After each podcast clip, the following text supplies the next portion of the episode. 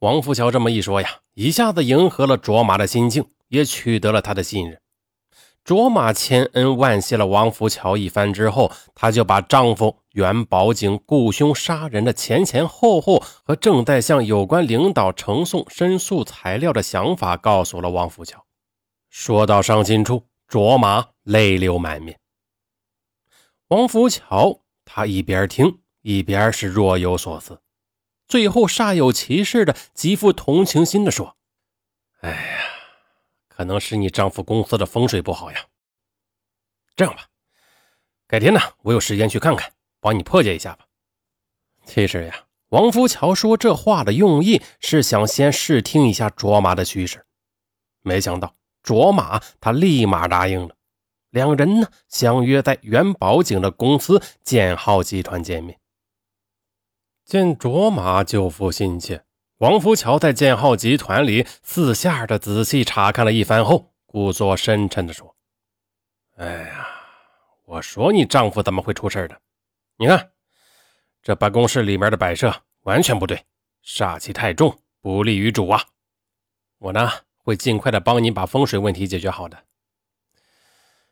不过呢，刚解决风水还是不行。如果你丈夫真的是冤枉的。”我可以帮你找找我的朋友，嗯，我也正在找人，而且还在上访。我正准备给中央领导送材料呢。嗯，没用的，你丈夫肯定是被别人陷害的，你肯定也没有找对人。你写的那些材料，中央领导肯定不会看的，得有人交上去才行。要是找对人的话，应该现在就有领导批示出来了。这样吧，我们先看风水，然后呢，我看看能不能帮你。卓玛见有人愿意帮忙，心头一热。怎么帮？王福桥神秘的笑了笑，低声的说道：“ 我呀，原来是国务院秘书局的副局长，现在的局长是我以前的手下。你说我怎么帮你啊？他什么事都听我的。你看我这辆奥迪。”就是秘书局给我配的。现在呀，我在中办机要局当副局长，和许多领导关系都不错的。也就是说呀，我们可以走机要给中央领导递送材料的。别的呢不敢说，但是给你牵线搭桥的话，老哥还是能行的。嗯，不过呀，你老公这案子可不是一般的案子，可能得付出点高昂的代价呀。正在被愁雾包裹的卓玛，他仿佛见到了太阳的光辉。救父心切的他，此时已经完全沉醉在王福桥的花言巧语里。他以为自己遇上了贵人，他激动地说：“你，你说的是真的吗？行，行行，只要能救出人来，多少钱都没有问题的。”卓玛他哪里想得到呀？这个中办机要的副局长的眼里，他才是一个贵人呢，而且还是金光闪闪的贵人。在卓玛的邀请下，二零零四年三月初，王福桥到卓玛的家中装模作样的看了一圈风水。这不，为了镇住邪气，王福桥专程到雍和宫和白云观，花几百元钱给卓玛请了玉佛、玉观音、玉麒麟、八卦图等。并且呢，告诉卓玛一共花了十多万元。卓玛二话没说，一下子便给了他十万元。黄福桥拿到钱之后，立即拿出了一万元，交了自己的房租。见卓玛拿钱如此爽快，那王福桥还两次赶赴辽宁，甚至专程到沈阳看了袁宝景母亲坟地的风水，并且施展了大师手段进行了破解。嗯，当然了啊，这个王福桥这一切呀都没有白忙活的，他很快的就得到了一百多万元的回报。拿着这几乎没有费多大功夫就到手的钱，王福桥觉得这一切来的太容易了。这个百万巨款对于元宝井的建浩集团而言，实在是一点小钱儿，但对于王福桥而言呢，这个卓玛呀就像是一棵摇钱树。他当然不会因此罢手了。为了从卓玛身上榨来更多的钱财呢，他准备打一场持久战。那打持久战是需要根据地的。那王福桥他自己并没有办公场地，那怎么办呢？好办，他以请人为元宝井写申诉材料，找有关人员谈话为由呢，让卓玛为他在五星级的长富宫饭店长期租用了包房办公。后来又转到了崇文门附近的宝鼎大厦。之后，随着诈骗数额的增加。王福桥为卓玛工作的地点也在水涨船高。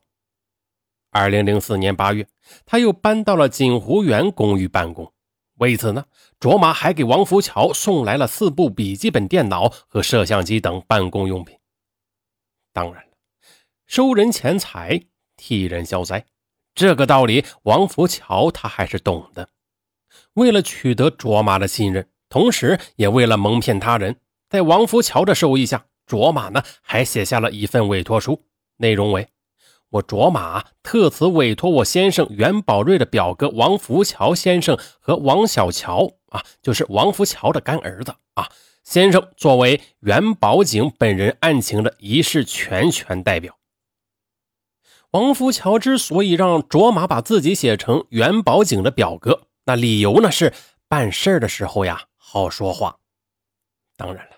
王福桥也确实拐弯抹角的替卓玛找了一些人，但是呢，这些人呢，他其实都不熟的，而且也没有在他们身上花钱。